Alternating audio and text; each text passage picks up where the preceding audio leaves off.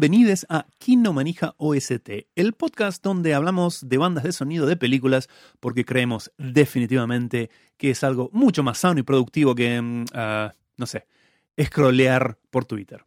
Mi nombre es Carlito Joder, transmitiendo desde Eslovenia y para los que recién se suman, Kino Manija OST eh, viene a ser como una especie de spin-off del podcast Kino Manija. Eh, en ese podcast analizamos las películas de nuestra infancia con mi amigo Eric Londites desde Buenos Aires. Y no solo hablamos de bandas de sonido, sino también de cosas como producción, guion, elenco, eh, performance, eh, secuelas e incluso hasta videojuegos. Eric está en estos momentos de viaje por el mundo, por lo que apenas regrese a su Buenos Aires, resumiremos la transmisión normal. Y si te interesa escuchar el programa principal de Kinomanija, podés visitar www.kinomanija.si y desde ahí escuchar todos los episodios anteriores. En este segundo episodio de Kinomanija OST vamos a hablar de la banda de sonido de Batman, película dirigida por Tim Burton en el año 1989, hace ya 30 años. Si bien 1989 eh, está dentro del rango temporal que cubrimos en Kinomanija, el podcast principal, Eric como que avisó desde un comienzo que no iba a ser una película que íbamos a tocar, que él iba a querer tocar en el podcast, ya que eh, su opinión era que no íbamos a tener nada muy importante o u original que agregar a la enorme cantidad de horas grabadas sobre esta película. En varios podcasts más inteligentes que el nuestro. Y así es como, por ejemplo, no vamos, no creemos que vayamos a hablar de superclásicos de los 80 o de los 70 como, no sé, Volver al Futuro, Indiana Jones o, por supuesto, Star Wars. Por otra parte, la banda de sonido original de esta película, que está compuesta por Danny Elfman, es sin lugar a dudas la banda de sonido así orquestal que más escuché, compré, interpreté, remixé y pirateé de toda mi vida, sin lugar a dudas. O sea, yo tengo un recuerdo así de eh, estar sentado al piano con, no sé, 12 años, ponele, en mi casa, en el living de mi casa, y poniendo el cassette de esta banda de sonido, dándole play para que suene el primer tema, correr al piano y sacar las primeras tres notas, así por un par de segundos, volver al, al radiograbador, rebobinar, poner play de vuelta, volver al piano y así ir y volver y volver, repetir hasta que finalmente, semanas más tarde, pude sacar eh, todo el tema, digamos, hacer una versión al piano que creo que todavía me la, me la podría llegar a acordar si me sentara con ganas. Eh, más allá de esto, es una banda de sonido que yo la sigo escuchando de vez en cuando. Eh, y la verdad es como reencontrarse con un, con un amigo, ¿viste? Que, que él no cambió nada con el paso de los años y vos sí. Así que es una banda de sonido muy linda para mí que me retrotrae a cosas así de la infancia o la temprana adolescencia allá en la Buenos Aires de los años 80-90. Antes de meternos con temas puntuales de la banda de sonido del disco, quisiera hablar un poco del álbum, del disco propiamente dicho, ¿no? Porque me parece que hay cosas interesantes acá. Primero, el compositor de la música, como ya dije, es Danny Elfman, que hasta la fecha había escrito nada más que las bandas de sonidos de dos películas de Tim Burton también, que era Pee-wee's Big Adventure del 85 y Beetlejuice del año anterior, del 88. O sea, todo muy lindo, Hollywood Tim Burton, pero nada del perfil y el presupuesto gigante que tuvo Batman, que según dice la Wikipedia fueron 48 millones de dólares, que en la época era muchísimo, y que por supuesto tuvo estrellas como eh, Jack Nicholson haciendo el Joker, Michael Keaton haciendo de Batman y Kim Basinger haciendo de Vicky Vale, ¿no? Y también un diseño de la producción súper barroco y gigante, una gran cantidad de escenas en interiores eh, con sets gigantescos, o sea, una producción con, de muchísimo, de muy alto perfil. Entonces, por eso es que según cuenta Elfman en el DVD de la película, como que le agarró un poco de, miedito, ¿no? De quickie al enfrentarse a semejante producción. Y por eso es que llamó inmediatamente, cuando le dijeron que sí, a sus dos amigos y colaboradores, eh, nada menos que Steve Bartek y Shirley Walker, para que le dieran una mano con la orquestación. ¿Por qué digo nada menos? Porque quizás no te suenen los nombres, pero Steve Bartek es el guitarrista y arreglador de Oingo Boingo, que es una banda que yo recomiendo mucho, donde Danny Elfman cantaba y eh, Shirley Walker es, era una de las únicas, únicas compositoras mujeres eh, que elaboraba y vivía de eso en Hollywood. Eh, también es la directora que dirige la orquesta en la grabación de la banda de sonido de Batman. Y tan fue importante que luego de su muerte em, se creó un premio con su nombre para las CAP, que es la Asociación de Productores Americana que se le creó ese premio en su honor eh, un par de años luego de su muerte en el 2014. Así que una eh, mujer súper importante en el mundo de las eh, bandas de sonido en Hollywood. El disco en sí dura 55 minutos, tiene 21 temas exclusivamente instrumentales y es notable que el disco se editó en el 89, el mismo año de la película, como parte de la movida de marketing a, la vez de, no sé, las cajitas felices en McDonald's y la infinidad de, de, juguetes y todas las boludeces que todos compramos, los vasos de Batman, por ejemplo, de Coca-Cola. Y esto fue la edición de esta banda de sonido en paralelo, o sea, además a la edición de la banda de sonido de canciones, que eh, fue un disco de Prince, ¿no? Que fue un número uno multiplatino, que fue un mega éxito, ¿no? De ese disco también hablaremos brevemente en este episodio. Habiendo dicho esto, no nos queda más que repasar algunos de los temas para mí más interesantes de la banda de sonido del Batman de Tim Burton. El disco arranca así con el tema de Batman, con este leitmotiv, o sea, motivo principal recurrente, estas cinco notas, que lo va de a poco a poco repitiendo toda la orquesta. Si esto no te pone la piel de gallina 30 años después, estás muerto por dentro. Y fíjate esto, fíjate lo que pasa ahora.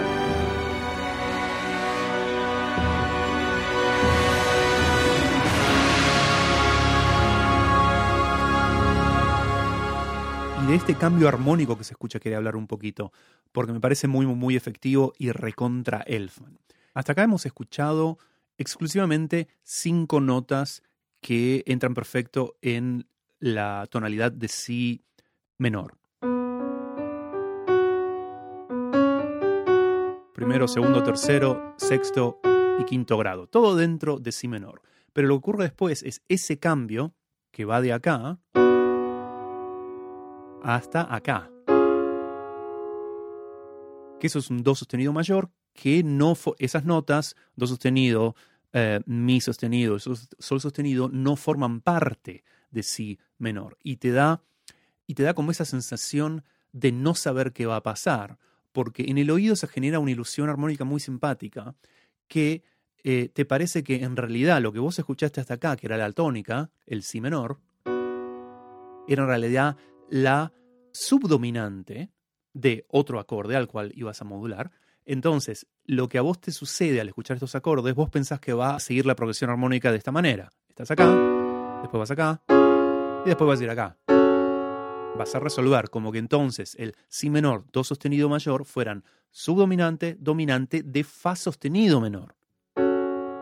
Y eso a vos te indica, bueno, una resolución muy bonita, muy típica. Pero lo que hace Elfman es no resolver. Lo que te cuenta la historia arranca con que estamos abriendo esta cadencia, vamos acá, y decís, bueno, viene el fa sostenido, tiene que resolver, tiene, tiene que resolver, y no resuelve, y hace, y vuelve. Y entonces te da esa tensión que se mantiene durante todo el tema, que a mí me parece que es eh, súper efectiva, más aún estamos hablando de un héroe como, como Batman, ¿no? Que es un tipo que también tiene muchos costados, tiene muchos aspectos, no siempre eh, muy halagüeños, para sacar a pasear una palabra que no se usa mucho, Así que bueno, este tema de Batman y estas cinco notas es el leitmotiv no solo del primer tema, sino de todo el disco. Lo vamos a encontrar en la mayoría de las canciones y además estas cinco notas, nuevamente, son tan tan tan icónicas que luego se utilizaron en la serie animada de Batman, eh, se utilizan en varias atracciones en parques de diversiones, o sea, cuando uno piensa en Batman, piensa en estas cinco notas que escribió Danny Elfman para esta banda de sonido.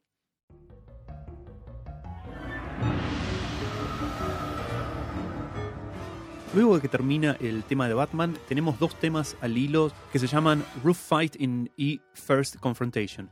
Que, eh, qué sé yo, a mí es medio risueño esto, porque yo recuerdo tener el cassette de esto cuando era la época en que en Argentina se traducían los nombres de los temas.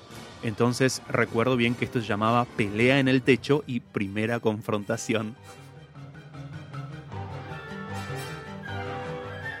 De hecho, eh, veo los títulos acá en el iTunes en inglés y nada, eh, no, me, no me llama mucho la atención cómo sería, por ejemplo, Petimetre Ridículo, que ya llegaremos a eso.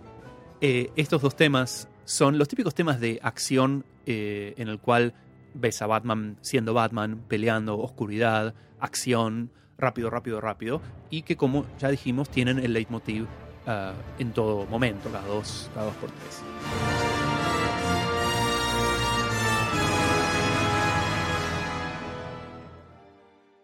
El tema siguiente de la banda de sonido de la película Batman es Kitchen Surgery Face Off, que por supuesto en castellano era Cocina, Cirugía, Cambio de Cara, en el cual este es el momento donde eh, luego de caerse en la, en la bañadera, en la tina de ácido, el, el Joker va y nada, tiene que hacerse la cirugía para restablecer para reconstruir su cara y bueno, le queda así la sonrisa permanente y por supuesto Jack Nicholson luego se carga al cirujano.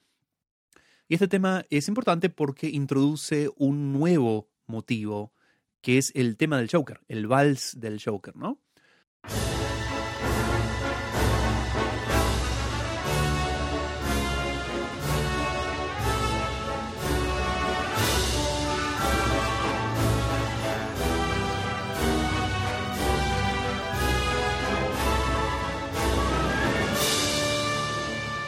Y esta es otra de las marcas registradas de Danny Elfman, ¿no?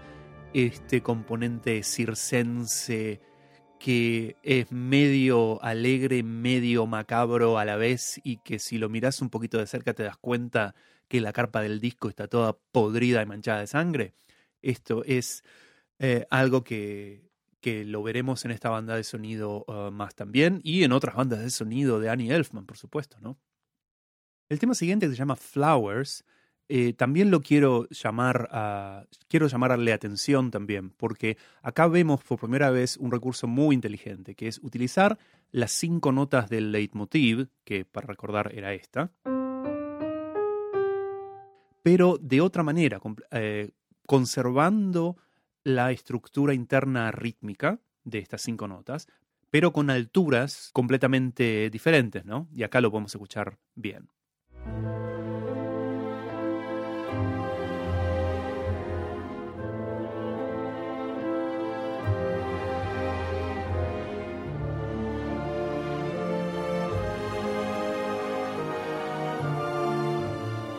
Que esto está bueno porque logra introducir nuevo material melódico y armónico, pero claramente anclado en la estética de Batman que hemos escuchado hasta el momento.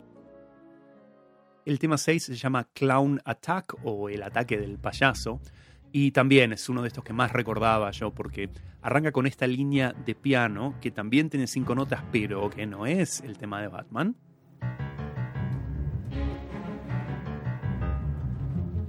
Y que inmediatamente te pone en tensión, ¿no? Te dice, uy, ¿qué está pasando? Y más aún cuando sabes que se trata de cuando el Joker finalmente empieza a ser de las suyas.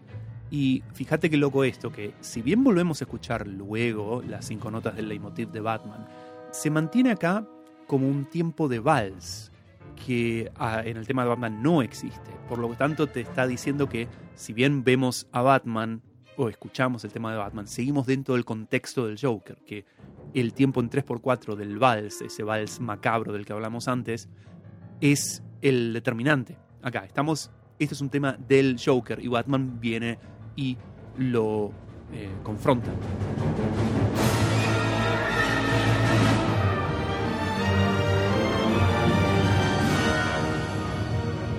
La música esto te lo sugiere de una forma muy efectiva. Luego del tema Batman to the Rescue, que es básicamente un tema súper, súper, súper efectivo de Batman siendo Batman. Se llama Batman al rescate, así que te lo imaginarás.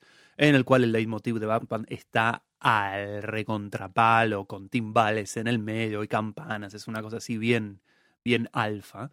Llegamos a un temita que estoy seguro que la mayoría de la gente lo pasaba, pero a mí siempre me gustaba, que se llama Roasted Dude. O bien en la traducción española, petrimetre, ¿cómo se dice? Petimetre ridículo.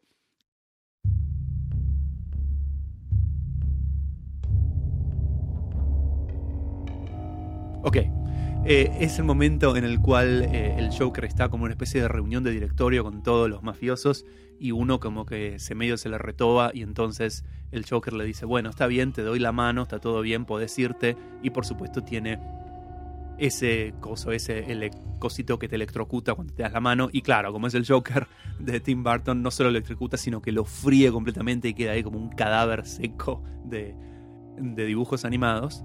Eh, eso es el roasted dude, ¿no? Eh, el tipo así asado. Y que es uno de los pocos temas en el cual prácticamente no hay línea musical, es todo muy atmosférico, en el cual se escucha también un poquito de sintetizadores, que es algo muy, muy, muy usual en esta banda de sonido. Y nada, es, es buenísimo, es buenísimo este temita.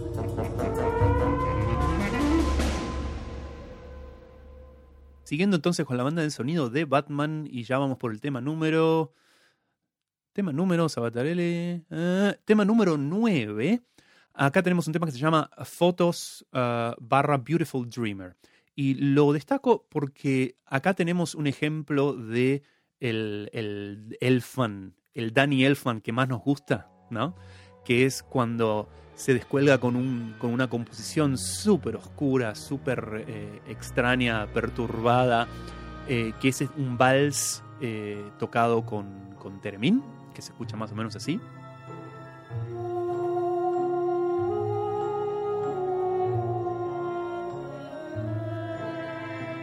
Que nada, vos lo escuchás y vos decís, uh, eh, inmediatamente vos decís, esta es una película de Tim Burton, esta es una musicalizada por Danny Elfman. No hay otra opción. Es tal su. tal es el sello, ¿no? De Danny Elfman en, en este tipo de composiciones. Y además, rapidito, engancha con Beautiful Dreamer, que es un cover, de hecho. Es una canción eh, americana escrita por un señor que se llamó Stephen Foster, que es una de estas canciones que se llama ah, Parlor Songs, que son este tipo de canciones que se escribían para que Em, familias así de clase media en Estados Unidos y también en Europa se juntaran alrededor del, piano y cantaran este tipo de cosas. Por lo tanto, es una canción muy sencilla que tiene una sola melodía que se repite constantemente y que acá Danny Elfman la escribió para de alguna manera eh, no solo hintear que tenemos a, Vicky Bale que está durmiendo en esta, en esta escena, sino que también eh, eh, este momento de, calma se va a terminar muy, muy, muy rápido porque la película sigue y Elfman además le compuso este final.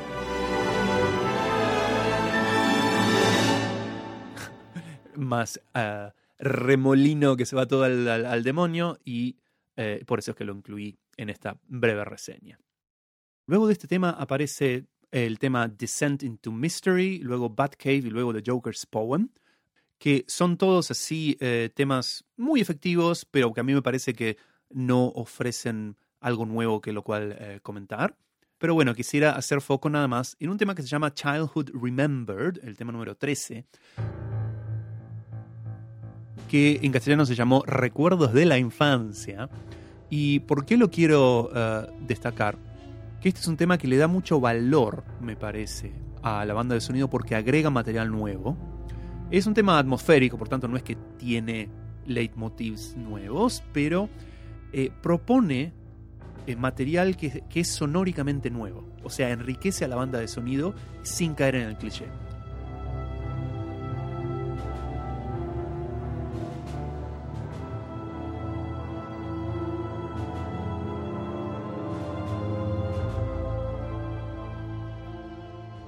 El tema 14 es el infaltable tema de amor que hacía mucho que, no le prestaba atención así a esto. Por lo tanto, le agradezco al podcast siempre la posibilidad de mirar bien a fondo, ¿no? Algo que uno vio o escuchó eh, mucho cuando era pibe y que quizás no, no se sentó a verlo y escucharlo con ojos barra orejas contemporáneas. Y es que el tema de amor este se nota como que está hecho, no está hecho con muchas ganas. O sea, Danny Elfman te queremos mucho, pero acá lo hiciste medio eh, así con, con la mano izquierda, como se dice en esloveno. Y la verdad, inmediatamente los primeros dos acordes me hicieron acordar a los temas de amor de la banda de sonido de Robotech. O sea, no un gran, eh, grandes valores del tango en cuanto a banda de sonido se refiere. Eh, pero bueno, viste, nadie es perfecto.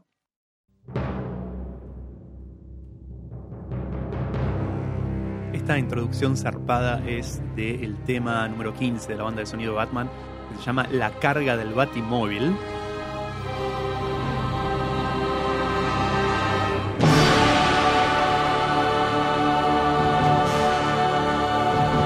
Así, cero sutileza.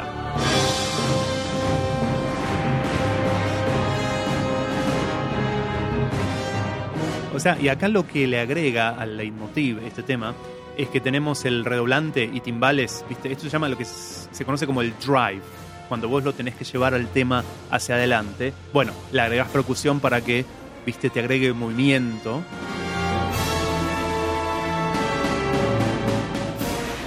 Y acá viene un momento que es buenísimo, que le sube la épica a este tema a 11. Ahora está por venir acá. Mira esto.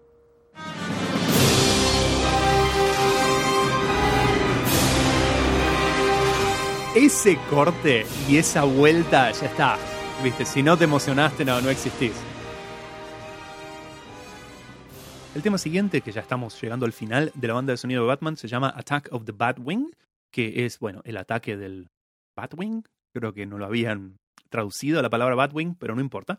Y que además de, de tener el obvio leitmotiv, ¿no? De las cinco notas y todo eso, eh, luego de casi cinco minutos de acción, acción, acción, acción, acción, si ustedes recuerdan la película, acá es cuando, bueno, ataca el Batwing y el Joker, Jack Nicholson, lo baja de un, de un tiro, de, de un revólver que tiene un caño que tiene, no sé, como una escopeta. Y este es el momento en el cual suben a la catedral. Entonces, el tema este, Attack of the Batwing, termina con 12 campanadas, porque ya sabemos que vamos hacia el tema siguiente, que, sin sorprender a nadie, se llama Arriba en la catedral, Up the Cathedral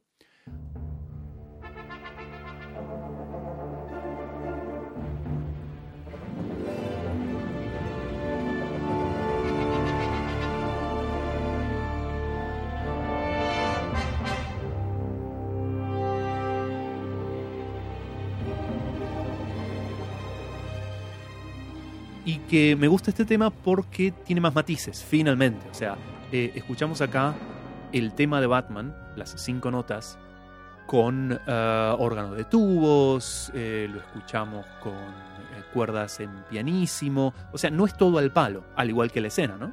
Así que esto está, está muy bueno como acompaña a la escena.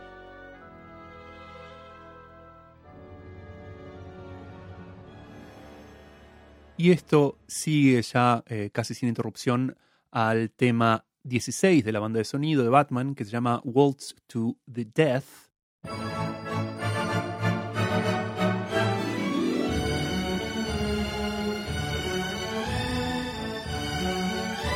Es un temita muy lindo, eh, este, porque es el vals del Joker, pero no en plan morboso o no en plan eh, macabro. O sea, acá el tema durante casi cuatro minutos se descuelga y realmente es algo circense. Es algo como, uy, qué lindo, como algo que uno escucharía en un circo de por ahí, que sin las, las notas, sin las connotaciones tan oscuras que Elfman siempre pone, ¿no?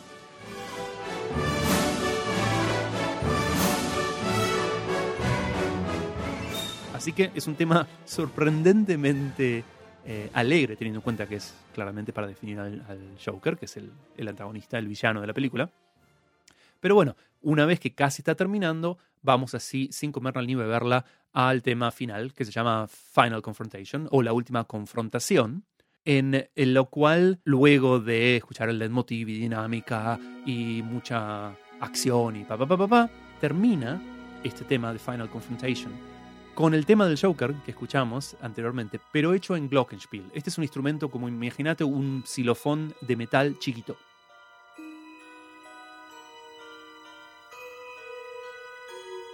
Eh, y este es el momento en el cual vemos al Joker que una vez de que se cayó desde la catedral está ahí tirado en el piso.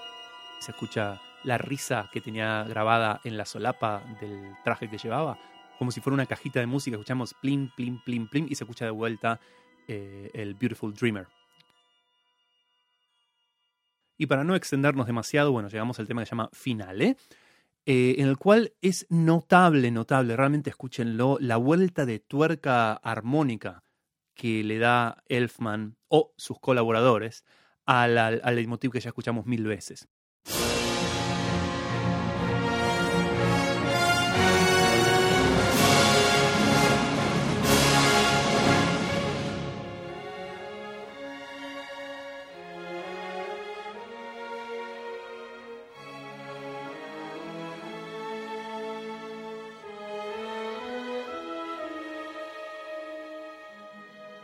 Porque eh, primero que nada arranca y ya va a tonalidad mayor, que bueno, es algo como más alegre o algo más final, si querés, y lo rearmoniza el tema y la melodía de unas formas muy, muy, muy inteligentes, muy lindas, que en una manera que me recuerda también a, la otra banda de sonido de Danny Elfman, la de El extraño mundo de Jack, también conocida como Nightmare Before Christmas.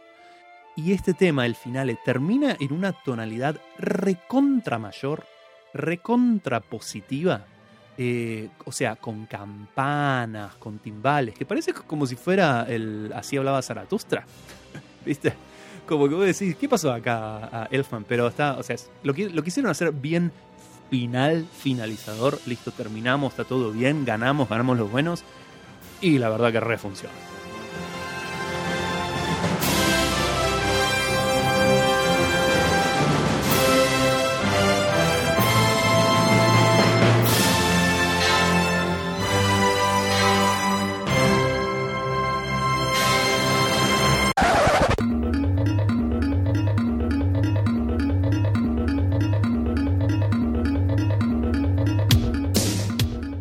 Habrán dado cuenta, estamos hablando ahora de la banda de sonido de Batman compuesta por Prince, que salió el mismo año. Y me cuesta no sonreír, porque este disco que tiene nueve canciones es muy, muy característico de la época. O sea, tiene un montón de samples de la película, de voces de la película, de Jack Nicholson, Michael Keaton, Kim Basinger, todo eso. Y en particular en este tema que destaco, eh, Bad Dance, es nada, es medio risueño hoy en día, porque según cuenta la leyenda, eh, a Prince le dijeron, che, Prince, ¿querés hacer algunos temas para la película? Eh, y le dijeron, la idea es que vos hagas los temas del Joker y que Michael Jackson haga los temas de Batman.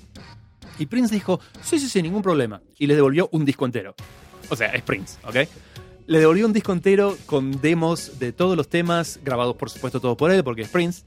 Eh, y entonces dijeron, bueno, ok, aparte no pudieron contratar a, Michael Jackson para eso, para eso porque estaba dando vueltas por ahí eh, con su gira de Bad y anda a saber qué haciendo con niños pequeños.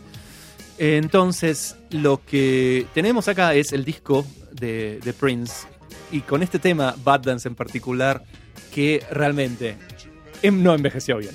Eh, en el podcast, en Kinomanija, en el podcast principal, hablamos mucho de, uy, ¿esta película envejeció bien? ¿Sí o no? Y Bad Dance te puedo asegurar que no. Porque tiene esos samples así muy, muy, muy eh, secos, digamos, que están como tirados así. Y yo entiendo que era difícil hacer temas así con samples en aquella época, ¿ok? Pero igual, se nota que está hecho como muy rápido, ¿no? Como que eh, hay un par de samples que terminan ahí y sin ningún tipo de transición cortan otra cosa. Hay un solo de guitarra recolgado, un solo de Hammond recolgado. Dura 6 minutos 14 el tema, ¿no? En un momento se corta eh, y va a otro tema, básicamente, que es como si fuera un, un, homenaje a Electric Chair, otro tema de la banda de sonido. Es un tema mucho más funky, o sea, como que es muy extraño. El tema igual fue mega, mega número uno en todo el mundo. Y tal así que en una época estaba muy de moda, se pusieron de moda los, los trackers, que son unos programas eh, de computadora para eh, hacer música eh, en base a sample con una grilla como, como interfaz, ¿no? No que escribís notas, sino que escribís una grilla y decís, bueno, acá quiero que suene el bombo, acá el hi-hat, acá la guitarra, acá el sample de esto. Y uno de los mods, que se llamaba, el archivo era .mod, uno de los mods más conocidos era un cover de Bad Dance. ¿Por qué? Porque era re fácil hacerlo. ¿Entendés? Sampleabas el disco y decías, bueno, este sample, este el otro. Así que todos escuchamos el Bad Dance eh, en el Mod Edit, que era el programa que usábamos para traquear música en aquella época. Eh, y nada, los que recuerdan esta época y los que traqueaban o quizás siguen traqueando, seguramente que me darán la razón.